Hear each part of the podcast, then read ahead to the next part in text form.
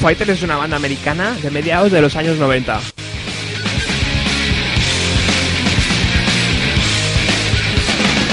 Hasta la fecha han lanzado 8 LPs y han vendido millones de discos en el mundo entero.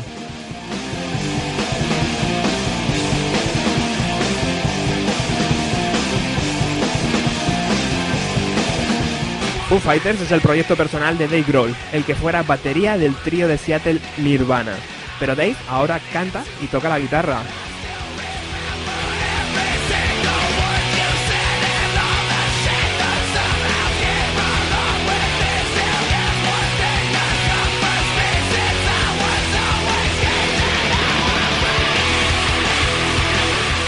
La creatividad del batería en sus dos primeros LPs conquistaron rápidamente a las masas y a los medios.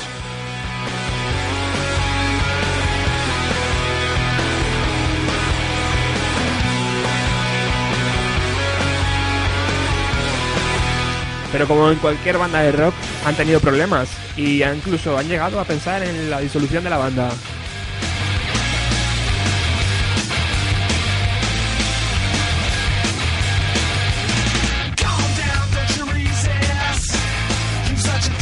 Los directos es un punto muy importante en los Foo Fighters. Actualmente es una de las formaciones que mejor tocan en directo. Y así ha sido reconocido por la crítica.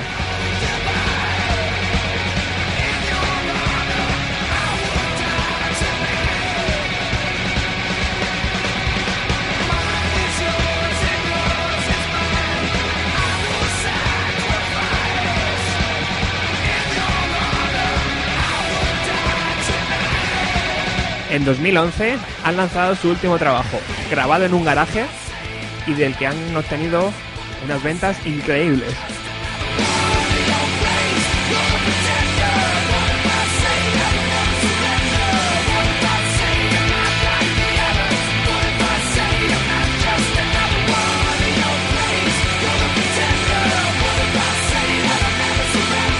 Bienvenidos al especial Foo Fighters en Radio Utopía. Bienvenidos al especial de Foo Fighters en Bienvenido a los 90. Vamos a disfrutar durante una hora de la banda de Dave Grohl.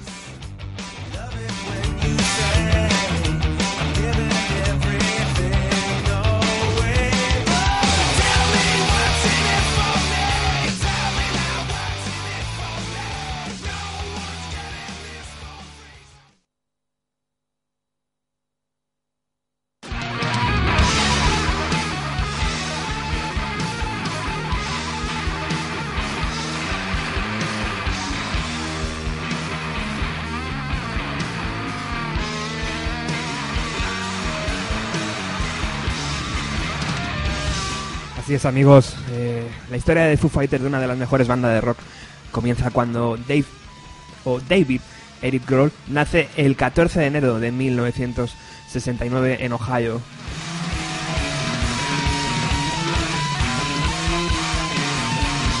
A los tres años de su nacimiento, sus padres se divorcian y Dave viviría el resto de su pubertad eh, con su madre. Ya desde pequeño mostró interés por la música, llegando a tomar clases de guitarra, pero pronto se cansó de ella.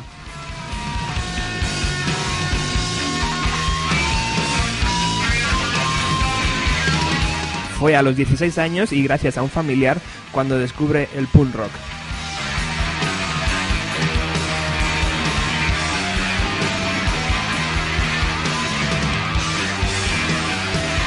Tras pasar por varias bandas, decide tatuarse los tres círculos que John Bohan, batería de Led Zeppelin, luce en su bombo.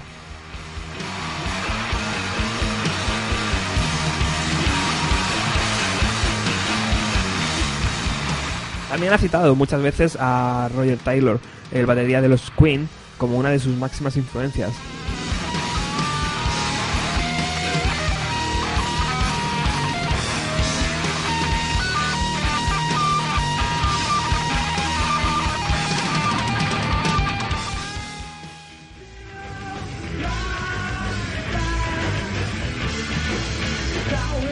La primera banda oficial de Dave como batería fue Scream.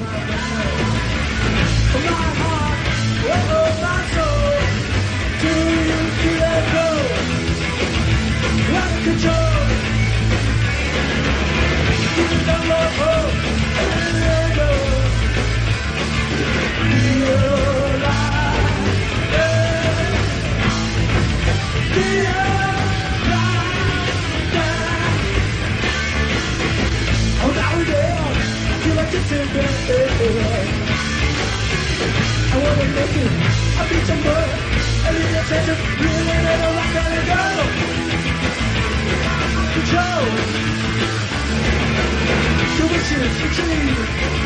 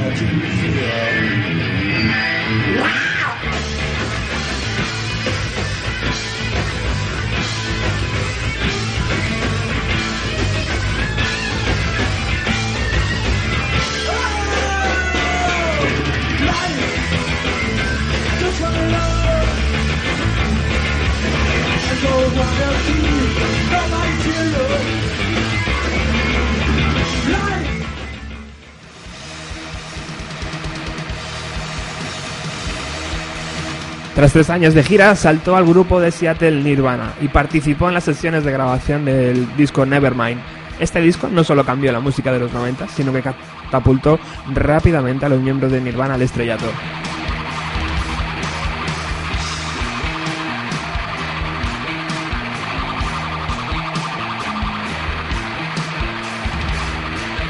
Al mismo tiempo que desempeñaba sus labores eh, de batería en Nirvana, en su nueva banda, Dave daba rienda suelta a su creatividad, grabando varias cintas eh, con demos de canciones que no tenían sitio en el catálogo de Nirvana.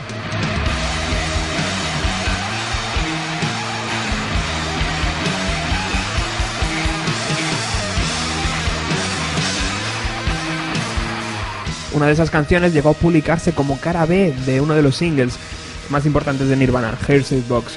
La canción titulada Marigold es una balada de medio tiempo alejada de las ruidosas guitarras que la banda nos tenía acostumbrados.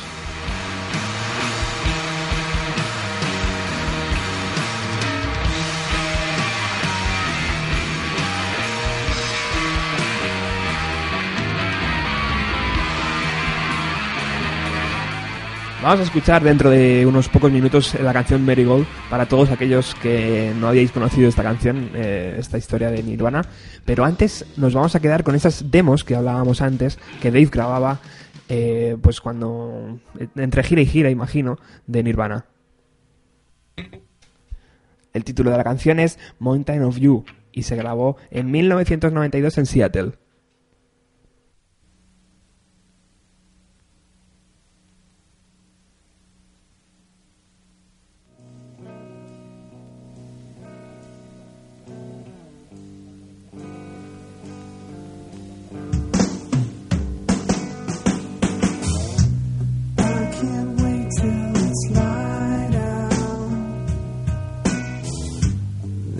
and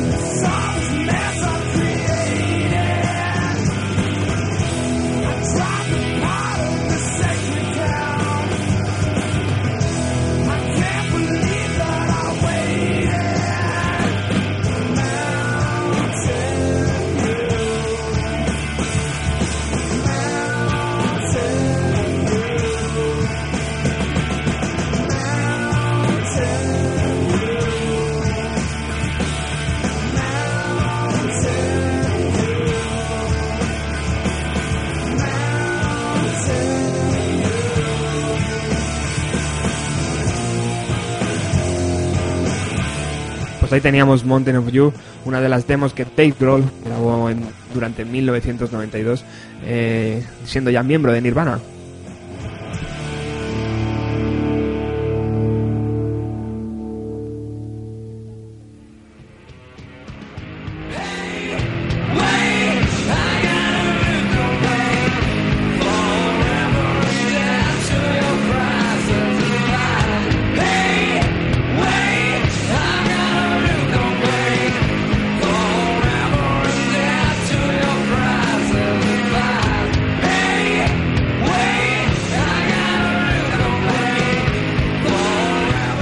En el tercer disco de estudio de la banda de Seattle de Nirvana eh, se encontraba esta canción, Hearsay Box. Eh, fue el primer single, si no recuerdo mal, y en la cara B había una pieza que Dave Grohl había escrito años atrás, pero que por fin vio publicado.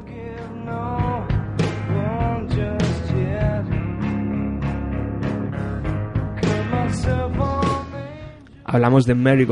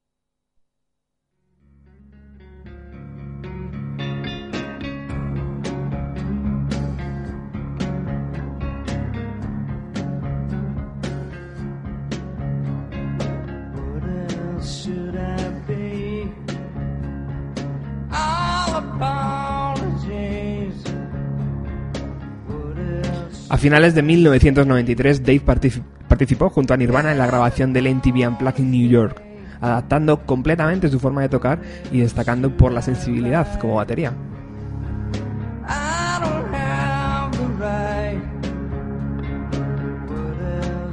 Los problemas de Cobain, sobre todo en la última gira de la banda, le hicieron estar más cerca de Chris Novoselic y prácticamente eran ellos dos los que daban la mayoría de entrevistas en esa etapa.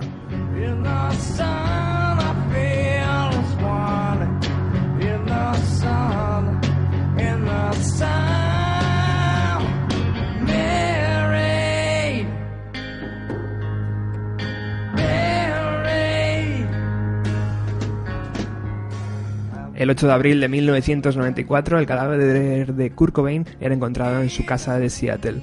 Llevaba varios días muertos con un disparo en la cabeza y una nota de suicidio a su lado.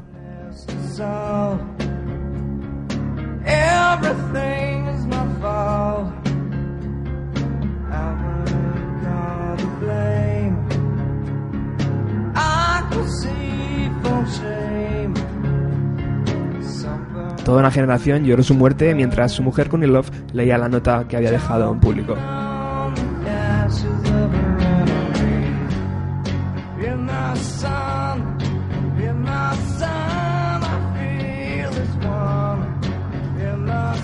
Dave dejó de sentir la necesidad de tocar música durante unos meses y no se le vio en directo hasta la actuación con Tom Petty en el Saturday Night Live en el programa de televisión de Estados Unidos. El mismo Tom Petty le ofreció el puesto de batería en su banda, pero Dave Grohl ya estaba dando forma a su próximo proyecto, donde no ocuparía el sitio de batería.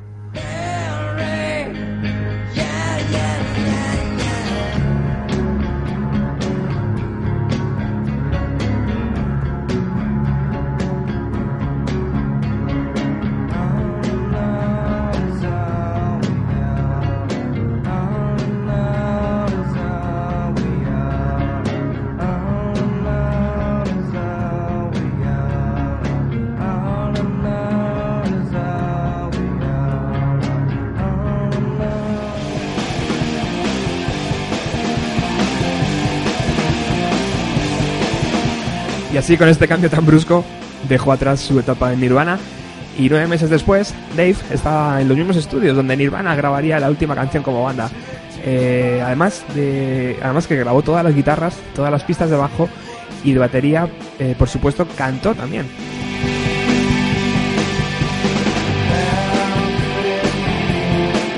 Buscó un nombre porque no quería que le reconocieran como el chico que estaba tocando la batería en Nirvana y decidió llamarlo Foo Fighters.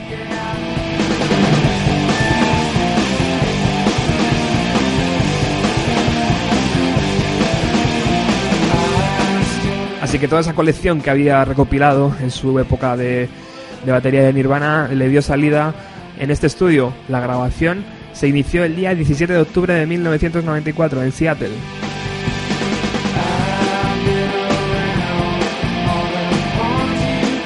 Seis días después, el disco estaba terminado.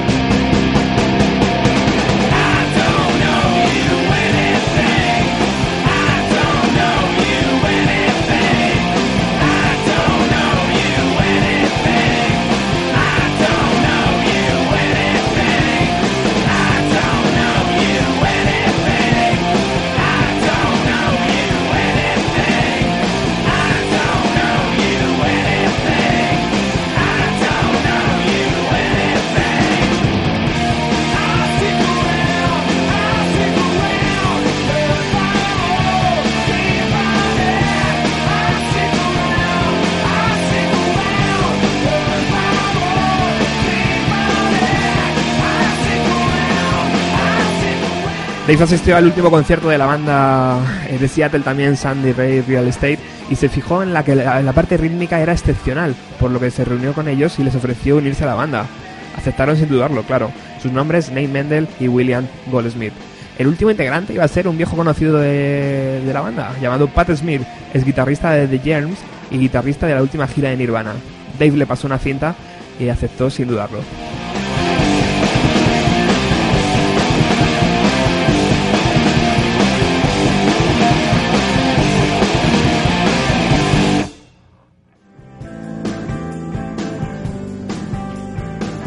Destacaban también las partes melódicas, como esta canción que vamos a escuchar, Big Me, eh, un, un medio tiempo tranquilito, ¿verdad? Sin tanta guitarra.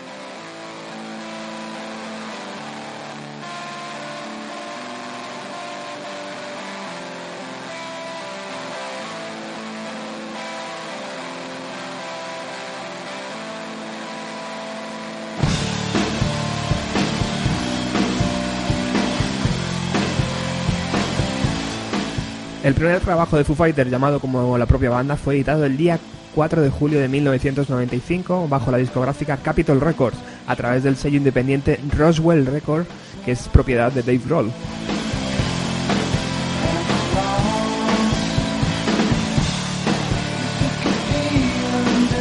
La portada con la ya famosa pistola extraterrestre, podríamos llamar, es de Jennifer Youngblood.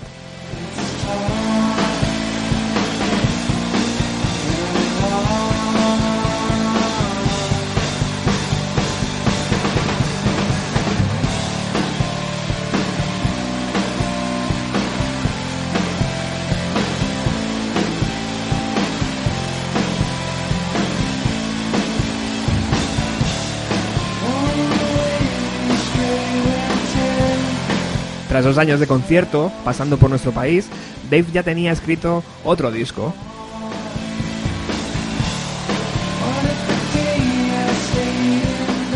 Y así los integrantes de la banda se metieron en el estudio para dar forma a su segundo trabajo, The Color and the Shape.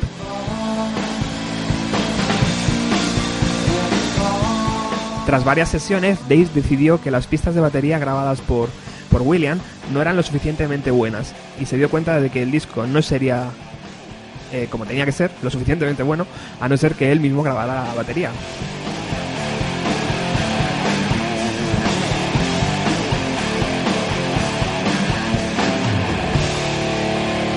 Y así fue, tras grabar el LP, Dave llamó a William y le contó que su contribución en el disco no iba a existir, pero que contaba con él para los directos de la gira.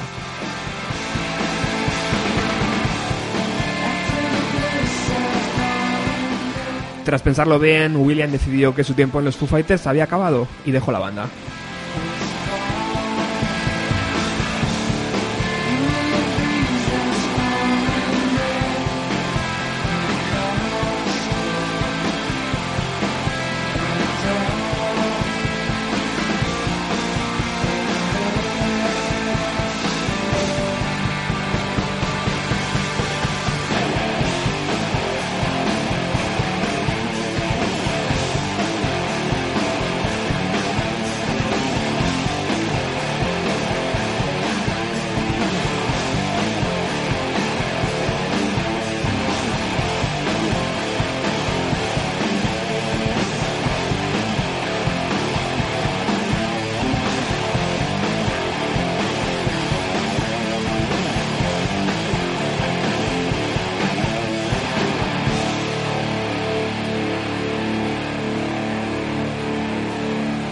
Era el momento de buscar otro batería y tuvieron suerte porque Taylor Hawkins, el batería que por aquel entonces eh, daba mamporros en Alanis Morissette, aquel entonces 1995-1996, estamos hablando de la época dorada de Alanis, eh, se fijó en ellos y hizo, intentó eh, hacer una prueba con los Foo Fighters y enseguida congenió bien con Dave.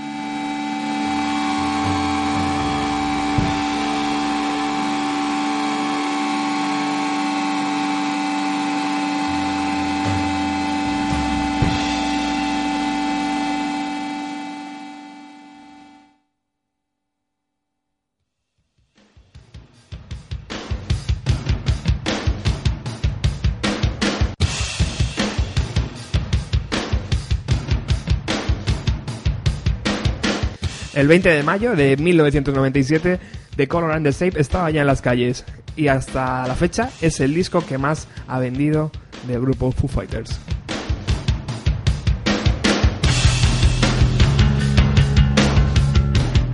También fue el debut eh, como banda, porque recordamos que el primer trabajo lo había grabado por entero Dave Grohl. Este segundo trabajo ya estaba Pat Smear en la guitarra y Nate Mendel en el bajo.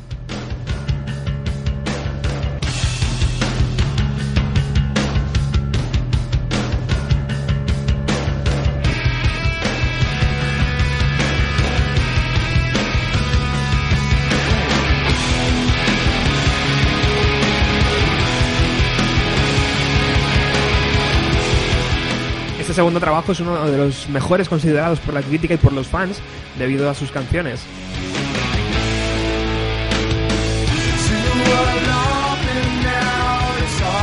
De hecho, esta que estamos escuchando se llama My Hero y ya en, las, en la gira de, de su anterior LP la tocaban en directo.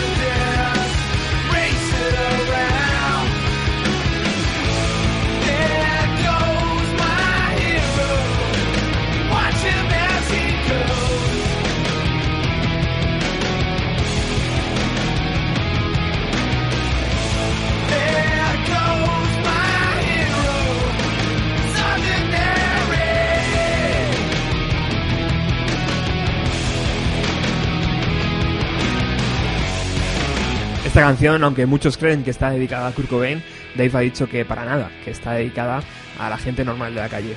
No era todo felicidad en los Foo Fighters, porque uno de sus integrantes, una de las columnas, eh, iba a decir que se marchaba de la banda, Pat Smear.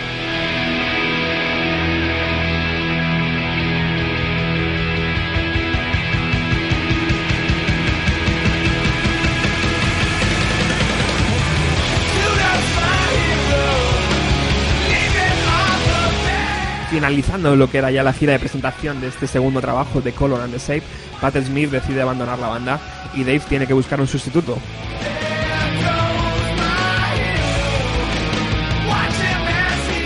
Ahí Dave se acuerda de sus colegas y recuerda al guitarrista de Scream, eh, Fran Stapp.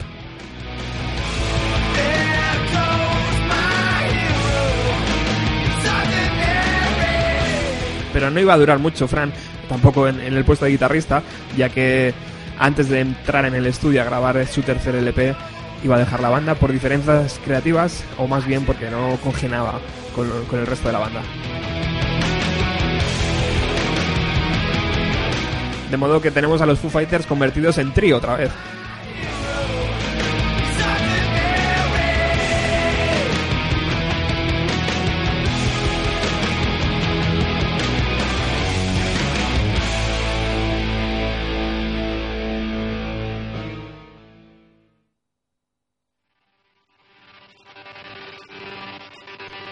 Otra de las canciones que está en The Color and the Shape es esta en Outer Space.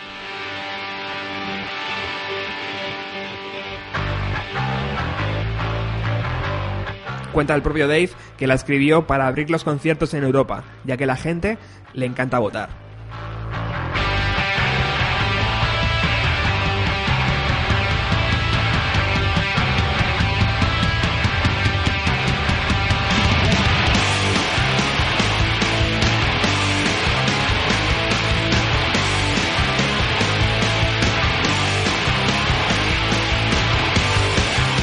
Y así dimos buena cuenta. Yo recuerdo su concierto en Canciller, creo que era la sala Canciller, no estoy muy seguro, ya creo que ni existe. Y aquel concierto, bueno, casi la echan abajo.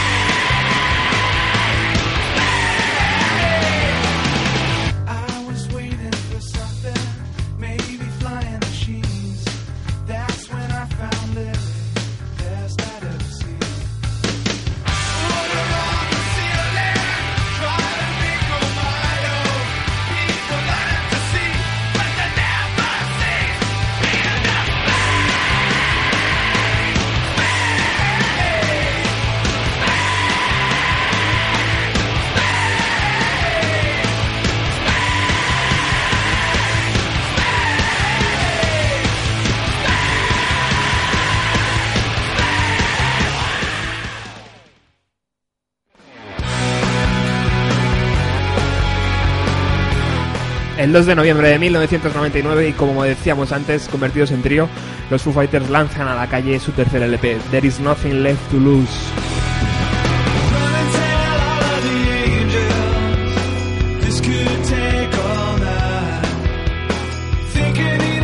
Disco grabado en la casa del propio Dave, ganó el premio Grammy a Mejor Álbum de Rock.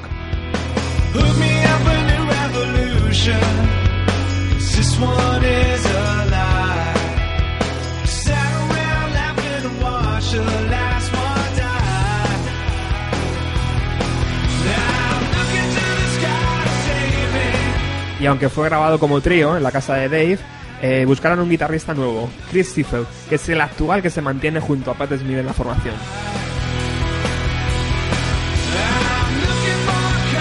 Así que cogieron los bártulos y salieron de gira. Y fue una de las giras más exitosas de la banda.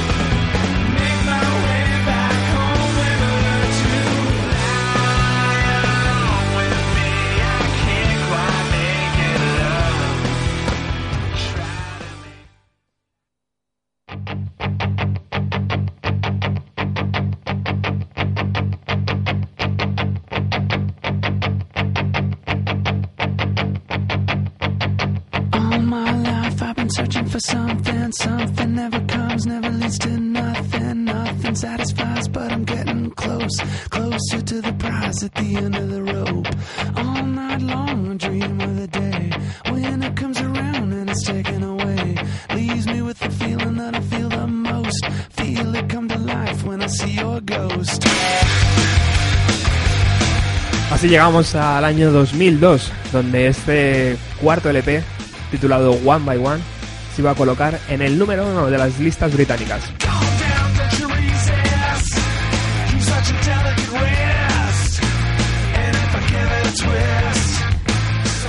Volvió a ganar otro Grammy, el, el disco, como mejor álbum de rock en el año 2004. Y la canción All My Life, que es la que estamos escuchando ahora mismo, ganó otro a la mejor presentación hard. Hard, hard, hard rock.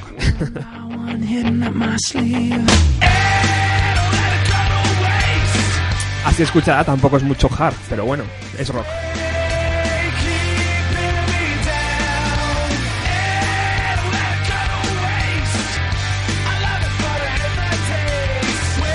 Destacamos que es uno de los trabajos que menos gusta al propio Dave Roll, ya que dice que tiene cuatro canciones buenas y que el resto jamás las ha vuelto a tocar.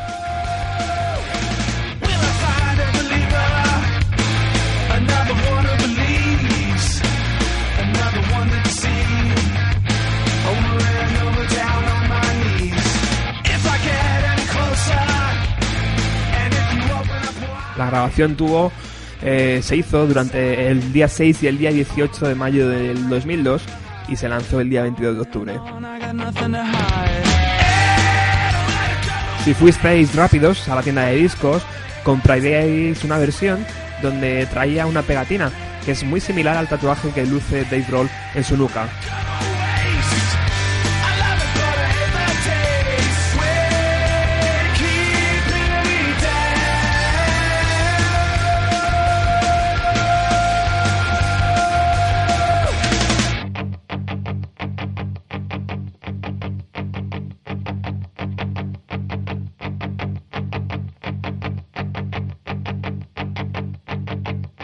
My life I've been searching for something. Something never comes, never leads to nothing. Nothing satisfies, but I'm getting close. Closer to the prize at the end of the rope. All night long I'm dreaming of the day when it comes around and it's taken away. Leaves me with the feeling that I feel the most. Feel it come to life when I see your ghost. Then I'm done, done. On to the next one, done,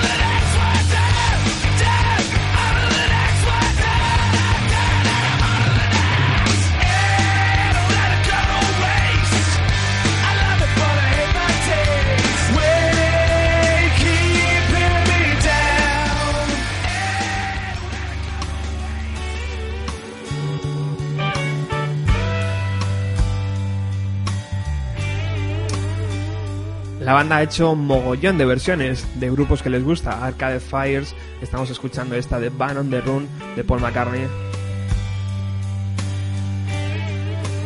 Oasis, mm, no se me ocurren ahora, pero hay un montón de versiones que incluso han incluido en sus caras B. Paul McCartney ha dicho que es de Dave Roll, ha dicho que es uno de los mejores baterías y una de las mejores personas que se ha encontrado en el panorama de la música. Sent inside forever. Never seeing no one nice again.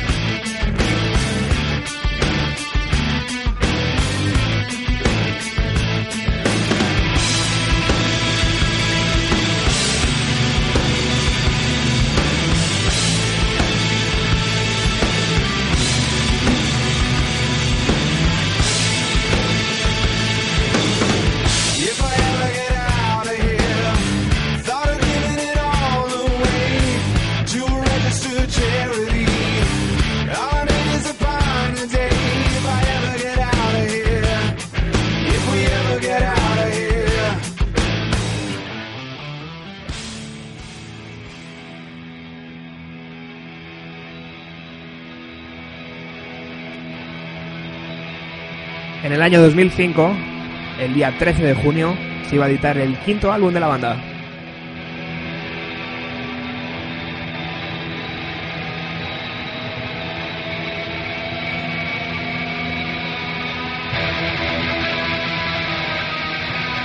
Esta vez que decidieron dar un paso más allá y el trabajo es un doble CD. Por un lado, canciones rockeras como esta que estamos escuchando, In Your Honor,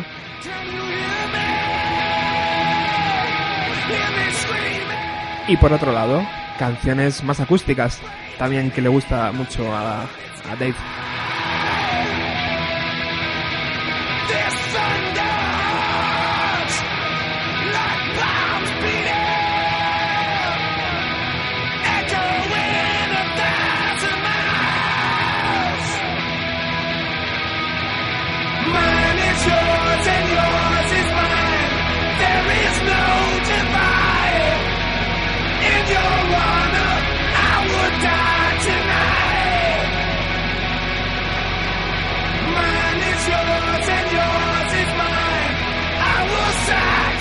Además el disco tuvo invitados de honor, como es Nora Jones, John Paul Jones de Led Zeppelin y Josh Homme de Queens of the Stone Age.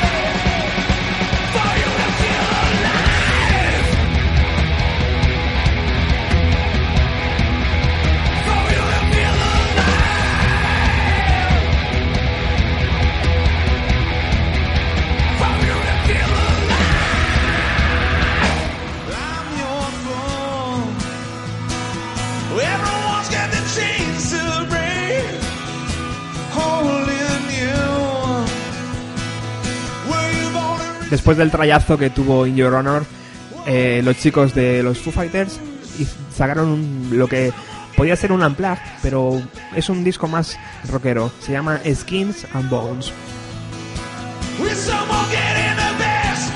Se puso a la venta el día 7 de noviembre de- del año 2006 y fue grabado durante ese mismo año, en los meses de agosto.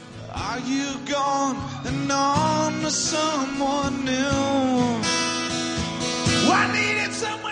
Se grabó en Los Ángeles y como colaboración especial en la grabación del disco se encuentra el ex miembro de la banda, Pat Smear, que por aquel entonces era ex miembro, pero que actualmente ya forma parte de ella.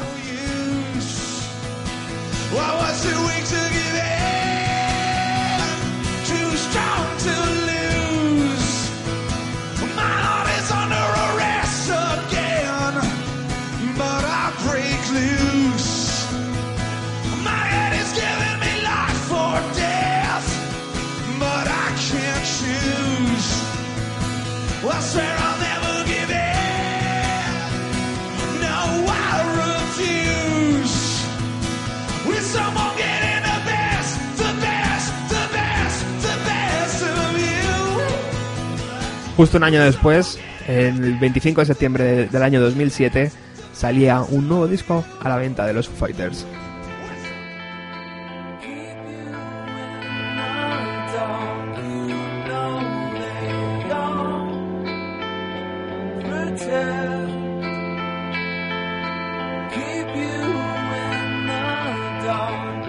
El título Echo es Silence, eh, Passion and Grace. En español, Eco, Silencio, Paciencia y Gracia.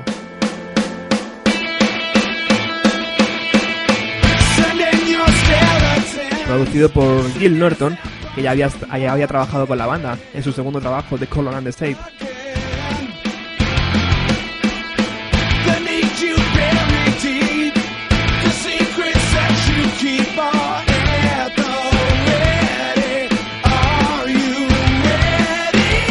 Los tres singles traídos de este trabajo, The Pretenders, que es el que estamos escuchando actualmente, Lone Road to Ruin y Let It Die, alcanzaron el primer lugar en la, en la lista americana y es la primera vez que le, que le pasaba a la banda.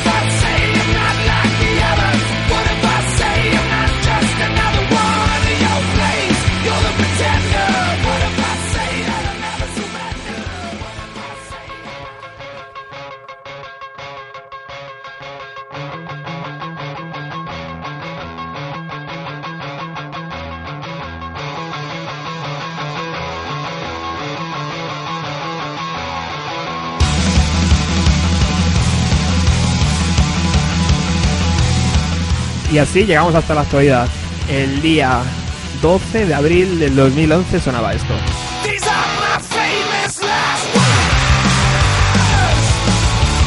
Un trayazo para la música que actualmente se está escuchando.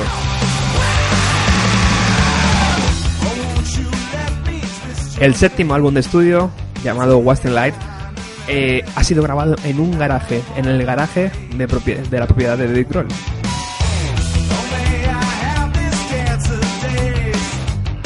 No se ha utilizado un ordenador, o eso es lo que nos está contando.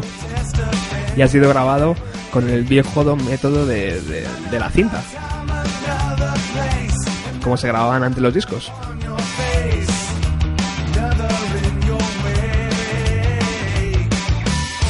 Nada de Pro Tools, pero sí un viejo conocido al mando de la mesa de mezclas, el productor del álbum Nevermind, Batch Beats.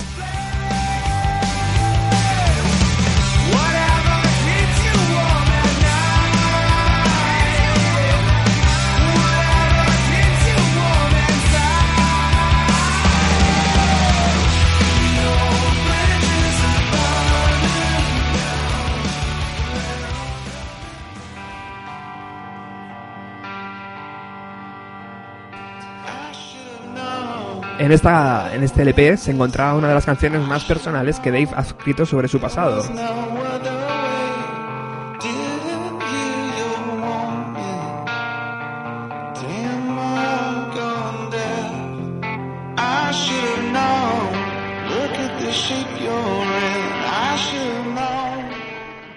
Esta pieza que estamos escuchando dice que trata sobre, sobre todo, Kurt Cobain y su relación que tuvo en Nirvana y que tuvo con el cantante.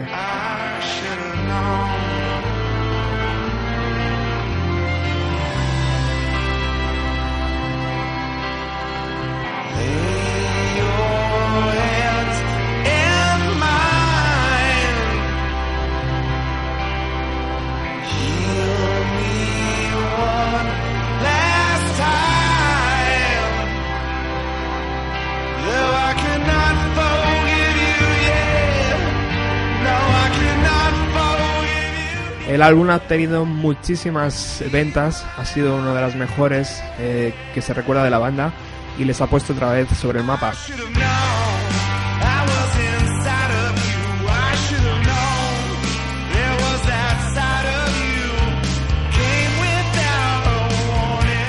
Pero se nos echa el tiempo encima. Están los chicos de 130 por aquí ya. Así que nos tenemos que despedir de este especial Foo Fighters. Para mí ha sido un placer. Y nos vamos con una canción especial. La de Rock and Roll de Led Zeppelin. Tocada con los Foo Fighters. Y con los personajes que todavía viven de Led Zeppelin. Eligieron el marco de Wembley en Inglaterra para tocarlo. Ha sido un placer estar con todos vosotros. El próximo jueves volvemos con Bienvenido a los 90. Gracias a todos los que estáis al otro lado. Gracias, José, por estar escuchando. Eh, el próximo jueves más, chicos. Ha sido un placer. Hasta luego.